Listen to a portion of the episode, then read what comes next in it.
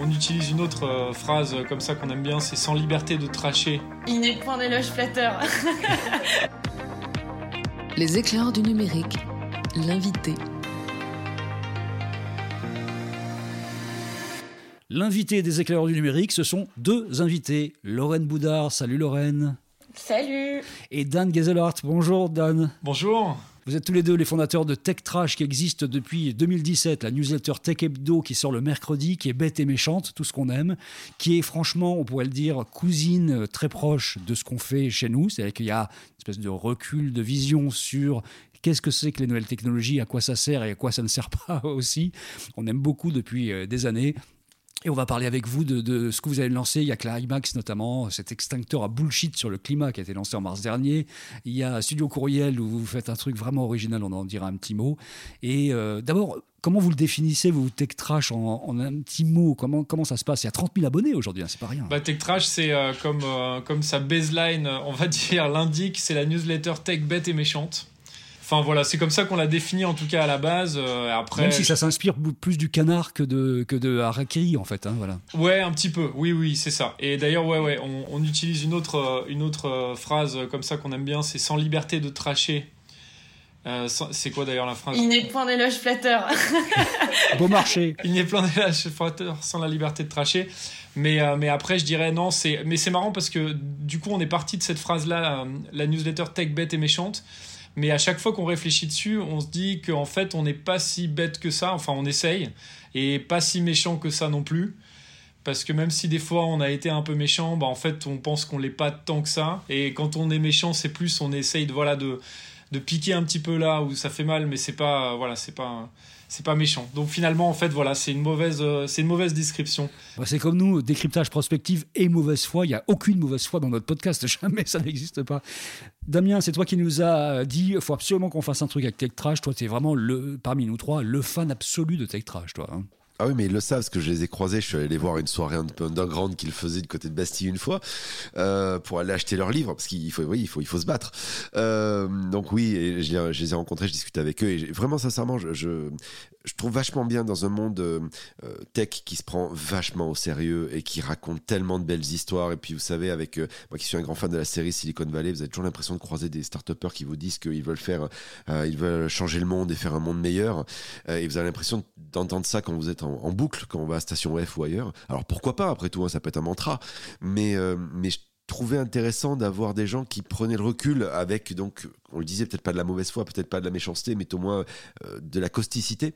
Euh, et c'est ça que moi j'apprécie, j'aime beaucoup dans leur, dans, leur, dans leur production. Et je pense que ça fait du bien dans tous les cas de figure, parce que ça permet d'éviter de se prendre au sérieux. Ça, c'est une première bonne chose. Il faut savoir aussi quand même qu'ils ont écrit un livre qui est dans l'esprit de, de Tech Trash, mais qui est peut-être plus sérieux, si on peut dire quelque part, euh, qui s'appelle Les Possédés et dont le sous-titre est Comment la nouvelle oligarchie de la tech a pris le contrôle de nos vies. Et justement, on en parlait, puisque dans, euh, dans une autre partie de ce podcast, on parlait justement d'un euh, dossier qui avait été fait par, Le Point qui parlait de comment les GAFAM sont en train de dévorer le monde. On est là-dedans aussi, hein, cette oligarchie, c'est d'eux dont on parle. Euh, ouais, ouais, c'est ça. En fait, c'est vrai que nous, euh, dans, pour ce livre, on a pris euh, l'angle de nos vies intimes, euh, c'est-à-dire un angle un peu plus sociaux, si on peut le dire, mais en gardant quand même le ton poil à gratter qu'on avait développé sur la newsletter. On l'a un peu écrit comme une grosse newsletter, le livre. Et, et c'est vrai que on, on l'a pas pris trop d'un point de vue, on va dire, économique et macro, mais on s'est plus dit, bah, en fait, il y a tous ces services technologiques qui sont rentrés dans nos vies et qu'est-ce que ça a changé, en fait, concrètement. Et voilà, on a essayé de prendre un peu de recul euh, sur, sur, euh, sur nos usages personnels aussi, hein, parce qu'on n'est pas. euh, Enfin, en se disant aussi qu'on n'était pas du tout. Euh, parfait et que nous aussi on utilisait parfois Uber, que nous aussi parfois euh, bah, on utilise Gmail et tous ces services-là alors qu'on est les premiers à tracher dessus euh, à longueur de temps, mais que en fait ces services sont tellement forts, tellement puissants qu'on on peut plus passer à côté quoi. Et donc ça partait de, là le livre et c'est vrai que c'est marrant parce qu'on l'a au début on avait un peu peur du format parce qu'un livre c'est tout de suite hyper oppressant et, intimidant et au final on l'a écrit un peu comme comme on écrit une newsletter. Fabrice Écoute, moi je suis toujours scotché sur votre extraordinaire site web que j'ai sous les yeux. Donc je, rappelle l'URL crrl.xyz. Et, et, là vous avez fait une innovation mais alors fantastique, c'est que vous avez utilisé Google Sheet comme éditeur de site web.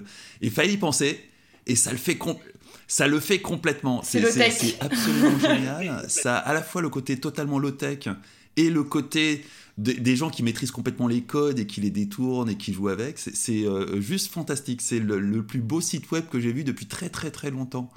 Comme quoi, c'est pas la peine de s'emmerder avec du HTML5.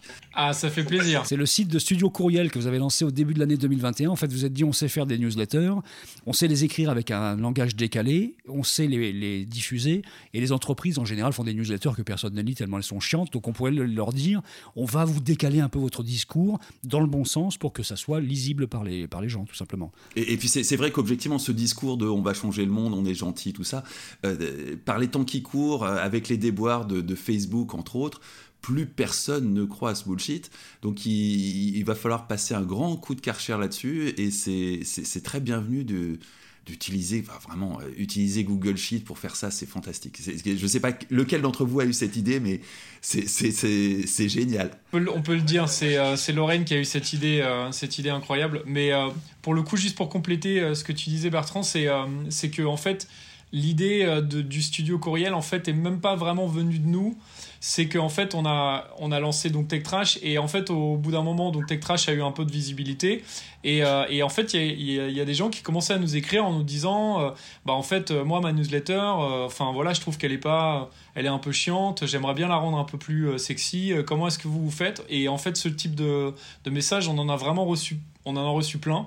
Plein de gens qui nous contactaient en nous disant nous on sait pas que faire comment est-ce que vous faites? Et c'est à un moment, on s'est dit, bah en fait, il y a un truc à faire, il y a vraiment. Euh, et en fait, on s'est un peu basé sur les euh, studios de podcast. Euh, parce que voilà, à un moment, il y a eu une, flopée de, de, boîtes qui se sont montées, de studios qui ont voilà qui faisaient que du podcast. Et nous, on s'est dit, bah en fait, voilà, nous, on, notre expertise, c'est la newsletter. On voit qu'il y a plein de gens qui ont envie de faire la newsletter un petit peu comme nous. Alors, pas forcément de dupliquer évidemment ce qu'on fait, mais juste voilà de de reprendre certains des petits, euh, des petits trucs qu'on sait faire et en tout cas de profiter de notre expertise. Et, euh, et du coup, c'est voilà, c'est comme ça qu'on a on s'est dit on va lancer courriel. Et après euh, on a eu de la chance vu que Lorraine a eu cette idée de génie pour le pour le site. Et, en plus de ça c'est vrai qu'on avait à la base pensé à un, site plus classique. Et en fait on n'était pas hyper pas hyper satisfait oui en fait on a fait un truc à notre image qui est volontairement clivant parce qu'on n'avait pas envie de se retrouver avec des gens qui comprenaient pas ce qu'on voulait faire et quelle était notre identité. Et, euh, et donc voilà on, on, a on a lâché euh, ce, ce truc un peu euh, un peu bizarre. Et, et oui non pour revenir à ce que tu dis Dan en fait enfin c'est un format auquel on croit la newsletter parce que c'est assez léger tout le monde peut s'en emparer il y a un truc un peu pirate que nous on aime bien. En plus ça fait longtemps qu'on le fait maintenant donc on, on maîtrise bien et, euh, et c'est vrai que souvent, on a un peu cette frustration de voir euh, des espèces de newsletters un peu spam qui sont horribles. Et, euh, et c'est vrai que nous, enfin voilà, il y a, y, y a, tellement de trucs qui se passent sur, sur Substack et même ailleurs où des gens font des newsletters sur un peu tout et n'importe quoi, sur plein de niches et tout, et qu'on trouve trop trop bien. Donc euh, on, essaye de, s'en inspirer. Quoi.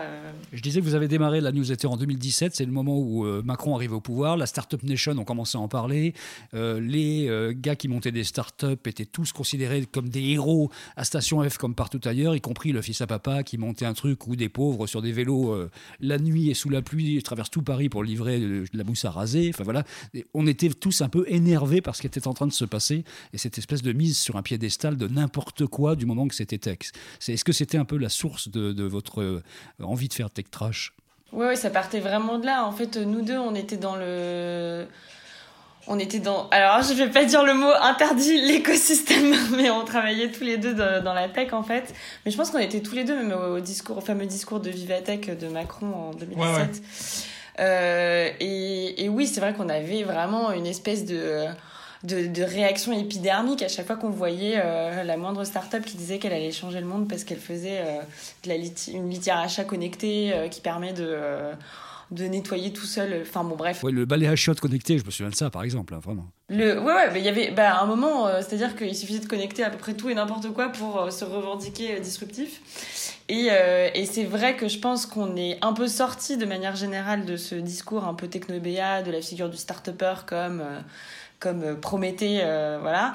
Mais ceci dit, en fait, toutes ces startups, euh, elles, perdurent et on voit bien qu'aujourd'hui, bah, il y, a, y, a, notamment la, deuxième vague de startups, ou la troisième d'ailleurs peut-être, Cajou, Flink, etc., qui, euh, qui, qui déversent toute leur publicité dans, les, dans le métro, où là, c'est même plus. Euh, on, se fait, on se fait livrer euh, un plat du, au, au resto par, euh, par un livreur, mais on se fait livrer genre des glaçons, du papier toilette. Enfin, en 10 minutes par un sans-papier qui est exploité dans tous les sens. Enfin, exactement. Donc, au final, peut-être que le discours critique a gagné en ampleur, mais, mais les acteurs qui pratiquent ce genre de de, business model et euh, toutes ces startups-là, elles restent, elles restent bien présentes et elles continuent d'absorber tout un tas de, fonds qui viennent de, fonds d'investissement qui se posent pas exactement les mêmes questions, j'ai l'impression. Euh, Mais justement, euh, vous qui êtes déjà, on va dire, à l'avant-garde du bullshit euh,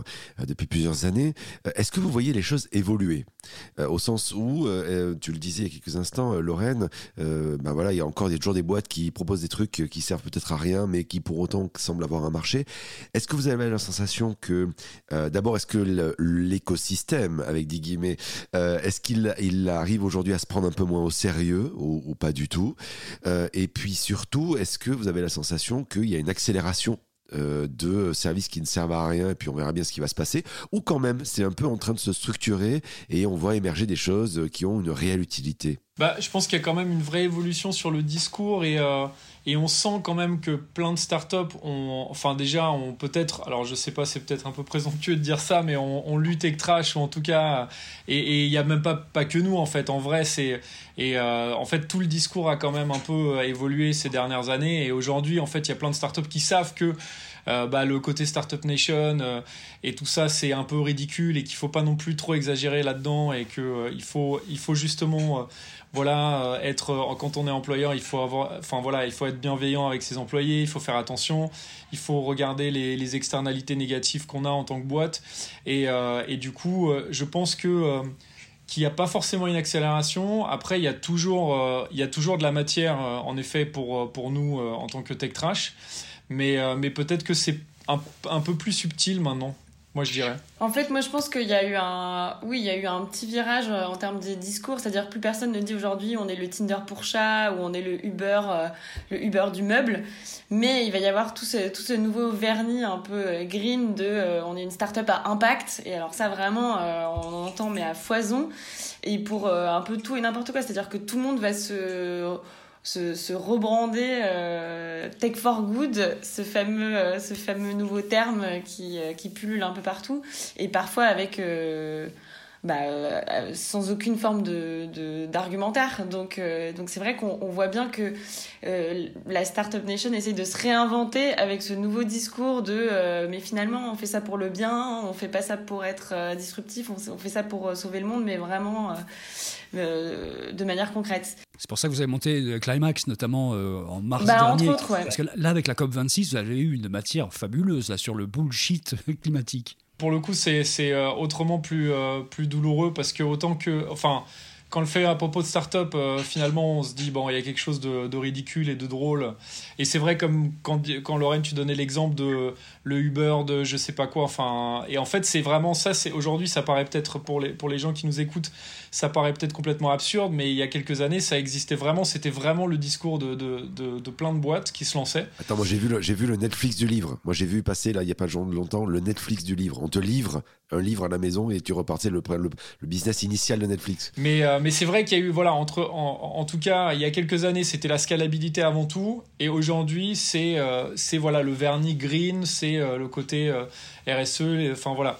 Et, et c'est vrai que par contre, comme tu disais Bertrand, pour, le, pour, le, pour, pour notre newsletter Climax, bah, c'est ce qu'on essaye de faire aussi. Et c'est, je ne sais pas si c'est euh, si c'est le fait qu'il y ait eu euh, un décalage de discours qui nous a poussé, parce que nous, c'est un sujet qui nous passionne de toutes les façons et qui nous intéresse depuis, depuis hyper longtemps. Et, c'est un sujet qu'on avait envie de traiter aussi. Et il s'avère qu'aujourd'hui, en effet, il y, a un vrai, il y a un vrai décalage du discours, bah, notamment de, de, toutes les startups là-dessus. quoi. Et à, votre avis, est-ce que le Covid n'a pas en quelque sorte euh, si ce n'est tué, du moins durement altéré la Startup Nation. Parce que durant cette période, tous ces startups qui étaient censés euh, changer la vie, euh, renouveler tout en profondeur, en, dehors de Doctolib qui a continué à grignoter ce qui était un service public, les autres se sont avérés parfaitement incapables de proposer quelque chose d'utile dans une période où tout le monde avait vraiment besoin d'utilité. Et, est-ce que ça, ça n'a pas profondément altéré l'élan initial de la Startup Nation? Ben, je suis pas certaine. Alors peut-être dans les discours, mais dans les faits, on voit bien qu'il y a eu des, des méga levées de fonds euh, qui ont été toutes plus énormes les unes que les autres euh, ces derniers mois. Euh, et c'était en général des flux d'argent qui n'allaient pas vers des startups euh, qui se revendiquaient d'ailleurs euh, for good ou à, impact.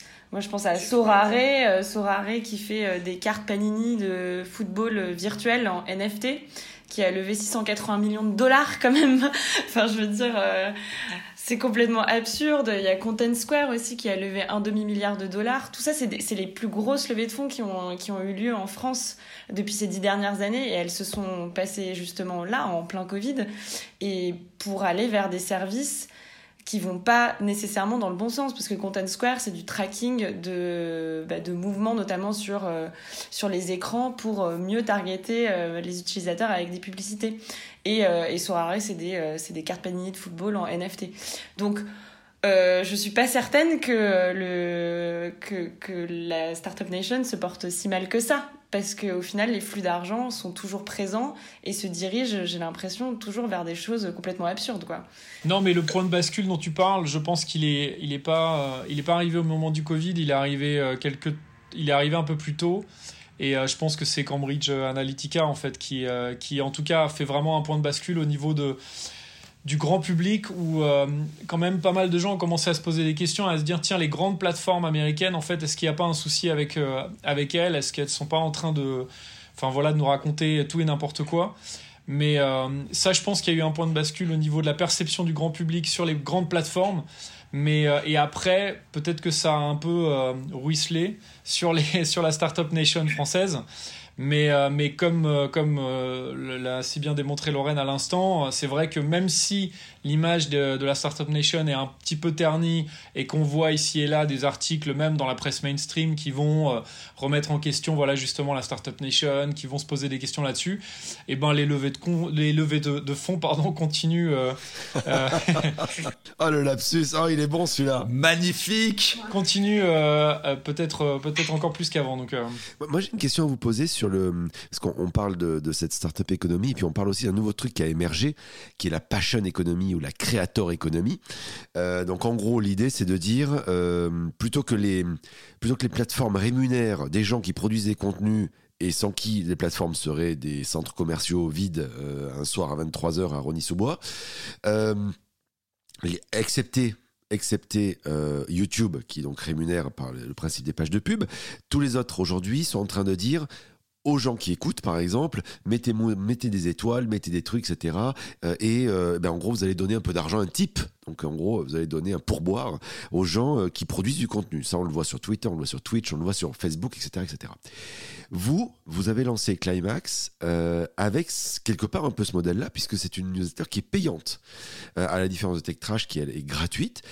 c'est un pari qui était osé. Est-ce que pour vous aujourd'hui, considérez qu'il est réussi Est-ce que vous pensez que c'est pérenne comme modèle? Et est-ce que c'est, est-ce que justement cette créateur économie ou cette passion économie, c'est du bullshit? Est-ce que vous avez voulu tester quelque chose ou finalement vous dites, bah tiens, ça, ça peut fonctionner euh, c'est un peu tout ça à la fois, je pense. En fait, euh, le fait est que en termes de modèle économique, on n'avait pas vraiment le choix parce que euh, la publicité c'était écarté d'office. Donc il reste pas grand chose d'autre. le, il reste le don ou, ou l'abonnement. Et c'est vrai qu'aujourd'hui, c'est le modèle qui nous semble le plus pérenne pour, pour continuer à faire notre travail finalement parce qu'on y passe beaucoup de temps. Et, mais c'est vrai que dans, tout ce qui est passion economy, creators economy, etc., euh, il y a un vrai problème de base qui est que bah, les gens ne peuvent pas s'abonner à 40 milliards de choses à la fois. C'est-à-dire on ne peut pas typer euh, ce podcast, cette newsletter qu'on lit, euh, ce tweetos qu'on suit. Cet Instagrammeur qui fait du contenu. Enfin, c'est pas, je pense que c'est pas tenable et surtout, en fait, euh, comme d'habitude, c'est-à-dire qu'il y a deux, trois projets qui réussissent à fédérer suffisamment d'argent et qui sont visibles, mais qui cachent toute une forêt de, de créateurs de contenu qui se rémunèrent pas du tout ou très peu. Donc, euh, donc euh, oui, je pense qu'il y a ces limites à cette fameuse créateur d'économie. Ceci dit, pour le moment, nous, c'est ça fonctionne plutôt bien parce que sur Climax, on a maintenant 1200 abonnés. Donc, euh, euh, c'est pas mal. Ça n'a rien à voir avec les 30 000 de Tech Trash, évidemment, parce que, à partir du moment où on est payant, on se coupe d'une partie de notre audience nécessairement. Euh, mais c'est ce qui fait qu'au final, on peut continuer de faire ce qu'on fait et c'est ce qui fait que bah, aujourd'hui, on arrive encore à écrire et à faire ce qu'on aime. Donc, c'est hyper fragile comme modèle et je sais pas si ça va perdurer. Mais aujourd'hui, c'est ce qui nous permet d'être le plus droit dans, droit dans nos bottes, quoi, et de, et de continuer à voir ce qu'on fait sans, sans, vendre notre âme. donc, euh, donc voilà, on a fait ce pari et on va voir si dans, si dans un an ou deux, on dira la même chose. Hein. Pour terminer, on va donner l'adresse de ce meilleur site du monde selon Fabrice Epelboin, et il n'est pas le seul d'ailleurs. Est-ce que vous pouvez nous la rappeler? C'est l'adresse de Studio Courriel, en fait, lancée au début de l'année. Euh, crrl.xyz. Alors l'adresse est quand même la plus saugrenue de l'histoire du web. et puis le site, il est pas mal du tout. Bon, Tech Trash, donc tous les mercredis, il faut s'abonner à ça. Et puis donc il y a la newsletter également de Climax, vous dites Climax, on peut dire Climax aussi si on a envie. Et puis le livre Les Possédés, donc qui est sorti en 2019, qui est vraiment un travail plus fouillé en fait sur le, monde dans lequel on est. Merci beaucoup. Merci Lorraine et Aidan d'être venus nous voir. C'était vraiment un plaisir de vous rencontrer. On a l'impression d'être en famille intellectuelle. Ça fait du bien. Là. bah, merci à vous. Et merci beaucoup pour l'invitation. Merci. merci. Les éclairs du numérique, un podcast de Bertrand Lenôtre, Damien Douany et Fabrice Epelboin. Vous avez aimé ce podcast? Retrouvez-nous sur leséclaireursdunumérique.fr.